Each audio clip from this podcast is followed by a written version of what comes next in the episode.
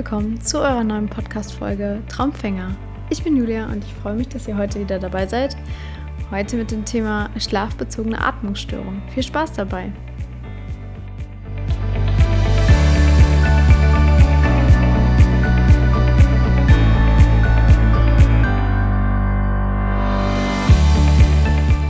Ja, ihr Lieben, wie geht's euch? Ähm, ich hoffe, ihr konntet heute nochmal die wunderschönen Sonnenstrahlen nutzen. Endlich. Der Sommer in Deutschland war ja hm, so semi gut, aber ja, heute waren wenigstens ein paar Sonnenstrahlen da. Ich hoffe, ihr konntet sie nutzen.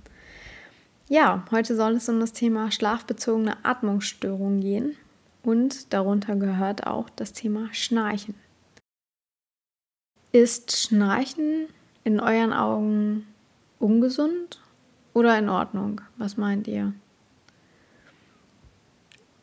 Es ist so, grundsätzliches Schnarchen nicht zwangsweise ungesund. Es wird erst ungesund oder problematisch, wenn es zu einer schlafbezogenen Atmungsstörung wird. Also normales, schweres Atmen oder diese typischen Schnarchtöne. Wenn die das nur an, an sich sind, ist es überhaupt kein Problem. Wie gesagt, erst die schlafbezogenen Atmungsstörungen. Und die sind gar nicht mal so selten in Deutschland. 40 Prozent, also fast die Hälfte aller Deutschen leiden darunter. Wahrscheinlich sogar noch ein Vielfaches mehr, weil die Dunkelziffer einfach komplett unbekannt ist. Und was noch dazu kommt, ist, dass die Zahl weiterhin steigt. Das liegt daran, dass ähm, das gesellschaftliche Alter zum einen immer mehr zunimmt und Alter eins der Ursachen ist, warum eine schlafbezogene Atmungsstörung entsteht. Und was auch dazu gehört, ist, dass unsere Gesellschaft immer schwerer wird. Es gibt immer mehr Menschen, die an Übergewicht leiden. Ja, also höheres Alter und Übergewicht sorgen dafür, dass man eine schlafbezogene Atmungsstörung bekommt. Die häufigste aller schlafbezogenen Atmungsstörungen ist die Schlafapnoe, also der Atemstillstand während des Schlafs. Und das ist eben genau gerade das Gefährliche. Das Schnarchen an sich ist überhaupt kein Problem. Aber sobald eben das Schnarchen mit einem Atemstillstand in Zusammenhang steht, dann wird es halt eben gefährlich bzw. ungesund, weil der Schlaf dadurch fragmentiert wird. Wie das genau funktioniert, erkläre ich euch jetzt. Kurz der Vollständigkeit halber, ich beziehe mich vor allem in dieser Folge mit den schlafbezogenen Atemstörungen vor allem auf die obstruktive Schlafapnoe. Es gibt noch super viele andere schlafbezogene Atmungsstörungen. Das ist einfach so die häufigste, meist bekannte wahrscheinlich auch, ja, und häufigst einfach vertretene. Deswegen wollte ich sie bestimmt vor allem ansprechen. Es gibt noch viele, viele andere Schlafapnoen, wie beispielsweise die zentrale, gemischte Hypopnoen, vieles weitere. Ähm, Jane Stokes Atmung. Wenn ihr das alles wissen möchtet, lasst es mich wissen. Ich mache gerne eine extra Folge für euch.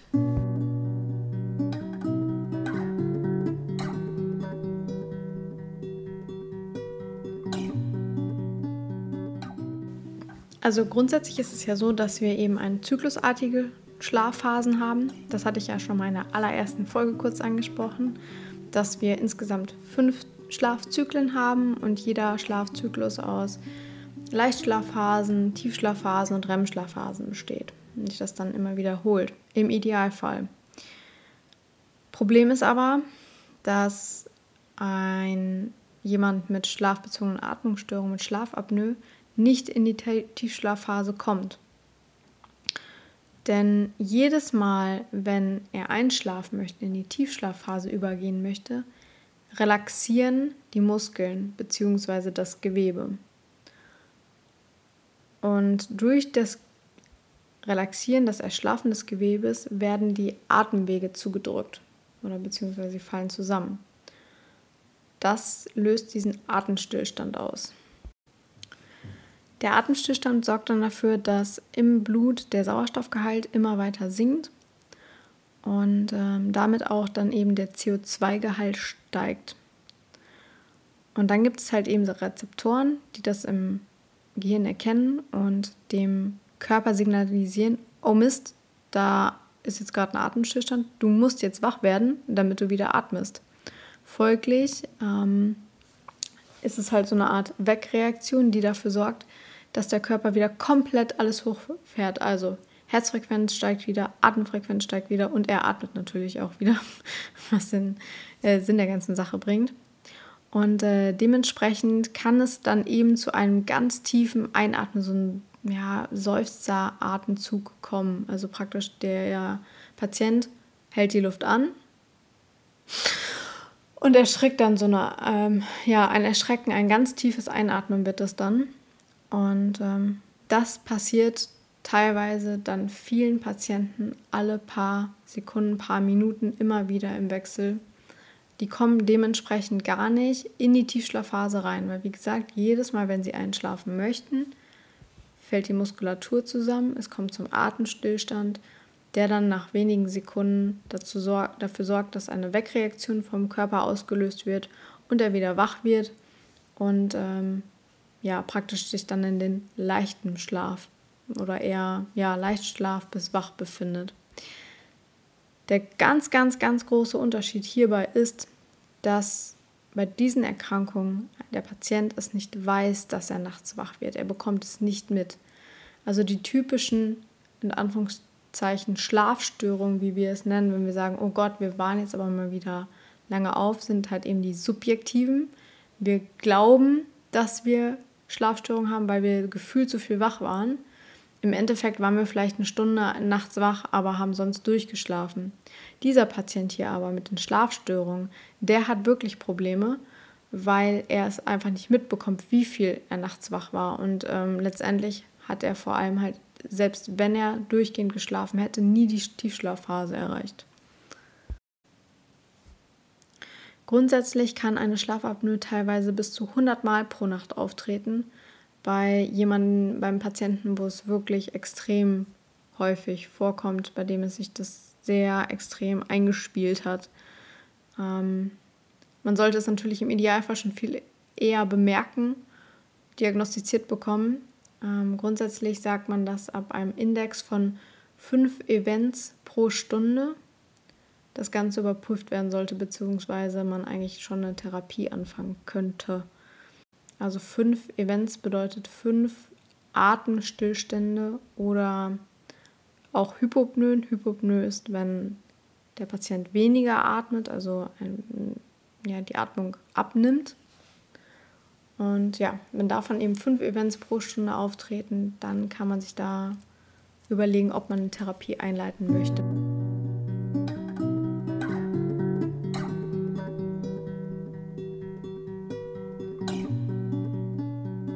So, ihr fragt euch jetzt sicherlich, hm, okay, und woran merke ich das jetzt selber, dass ich eine Schlafapnoe habe, wenn ich es doch eigentlich nachts gar nicht mitbekomme? Äh, ja, das ist eine berechtigte Frage. ähm, grundsätzlich, im Idealfall, wenn ihr einen Partner habt, zu zweit im Bett liegt, dann würde der Nachbar es natürlich dann merken, der Bettnachbar, und ähm, euch wahrscheinlich darauf hinweisen, denn das Schnarchen und Atemaussetzer können durchaus auch für den Bettnachbar sehr nervig sein, dass auch der nicht schlafen kann. Falls ihr niemanden habt, der mit euch dann im Zimmer liegt, könnt ihr es daran merken, dass ihr tagsüber extrem müde seid, dass ihr am liebsten immer wieder Nickerchen machen möchtet, Kopfschmerzen habt, hm, Unkonzentriertheit und vor allem auch morgens nach dem Schlafen einen trockenen Mund habt. Trockenen Mund und äh, trockene Nase. Und dann gibt es natürlich auch noch ein paar Ursachen bzw. ja Faktoren, die das Ganze begünstigen, wie beispielsweise ganz am Anfang schon einmal erwähnt, das Alter und Übergewicht. Denn beides sorgt dafür, dass das Gewebe erschlafft und ähm, dadurch natürlich auch schneller zusammenfallen kann und die Atemwege verschließen kann.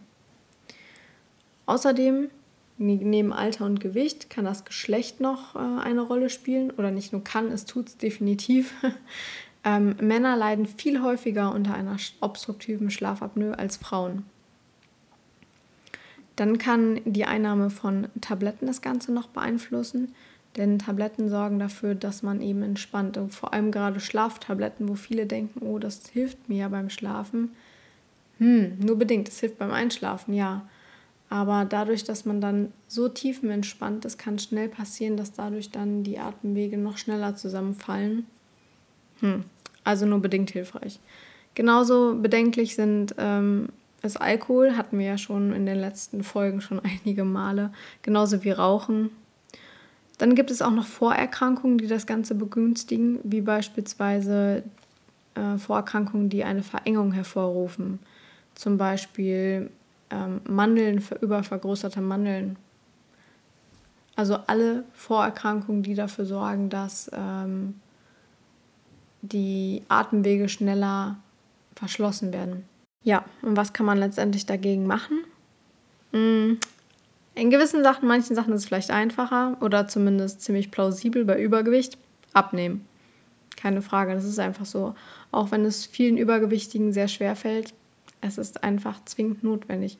Abnehmen, Muskeln straffen und deswegen ganz, ganz, ganz viel Sport. Also Sport sorgt nicht, dafür, nicht nur dafür, dass man Stress abbauen kann, sondern eben auch ähm, ja, Schlafapnoe heilen. Dann ähm, grundsätzlich dafür sorgen, dass ähm, man weniger Stress hat. Das ist unglaublich wichtig.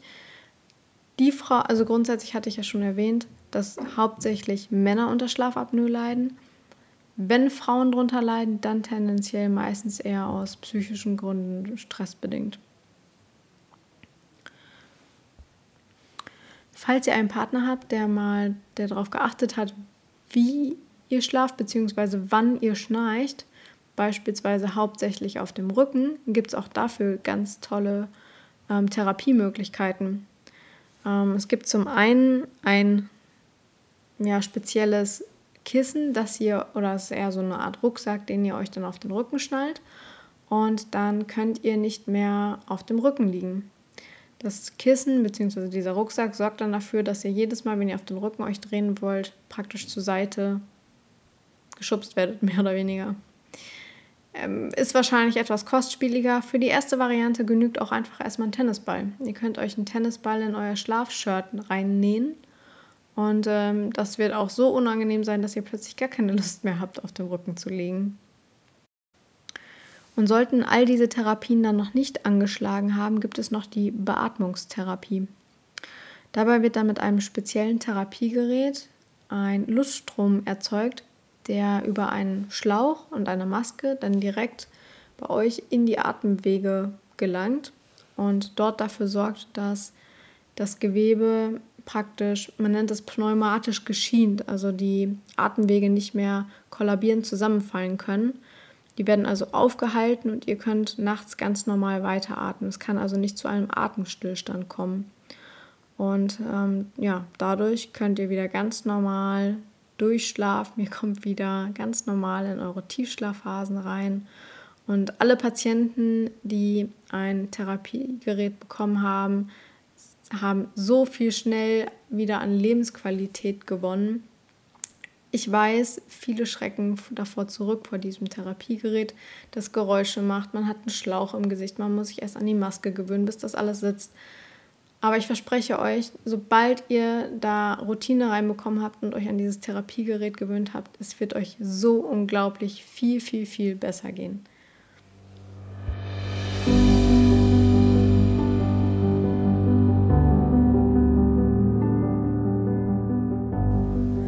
Puh, ja, das waren jetzt ganz schön viele Informationen. Also fassen wir nochmal ganz schnell zusammen. Schnarchen an sich ist unbedenklich, es wird erst problematisch, wenn es zur Schlafapnoe kommt, also mit Atemstillstand. Der sorgt dafür, dass eine Wegreaktion ausgelöst wird im Körper und derjenige kann dann eben nicht in die Tiefschlafphase fallen. Eine Schlafapnoe wird begünstigt unter anderem durch Geschlecht, Alter und Übergewicht, genauso wie ein ungesunder Lebensstil wie Alkohol, Rauchen und Stress. Woran merke ich, dass ich eine Schlafapnoe habe? Entweder sagt es mir mein Bettnachbar, ähm, ich bin morgens tagsüber müde und ich habe einen trockenen Mund. Die Therapiemöglichkeiten, Abnehmen, Stressabbau, Seitenschläferkissen oder eine Beatmungstherapie. So, damit habt ihr tapfer durchgehalten. Ich weiß, es waren heute super viele Informationen. Ich hoffe, es werden die nächsten Male dann weniger. Wenn ihr Wünsche habt zu Informationen, zu bestimmte Themen, dann lasst es mich wissen. Oder wenn ihr sonst irgendwelche Anregungen für den Podcast habt, Könnt mich gerne jederzeit ähm, über Insta kontaktieren. Dort heiße ich julia.sternvoll wie Sternschnuppe. Und ja, dann wünsche ich euch jetzt eine wunder, wunderschöne, erholsame, gute Nacht mit ganz tollen Träumen. Und ja, schenke euch dazu jetzt noch einen kleinen Gedenkanstoß.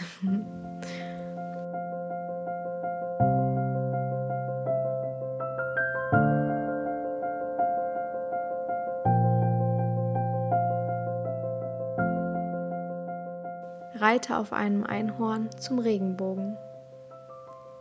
Verlauf dich ins Wunderland. Tanze im Konfettiregen. Streu Glitzer in die Welt. Folge deinem Herzen. Lass Fantasie Realität werden. Und schreib dein eigenes Märchen. Ich wünsche dir eine gute Nacht, schlaf schön und träume Schönes. Bis bald.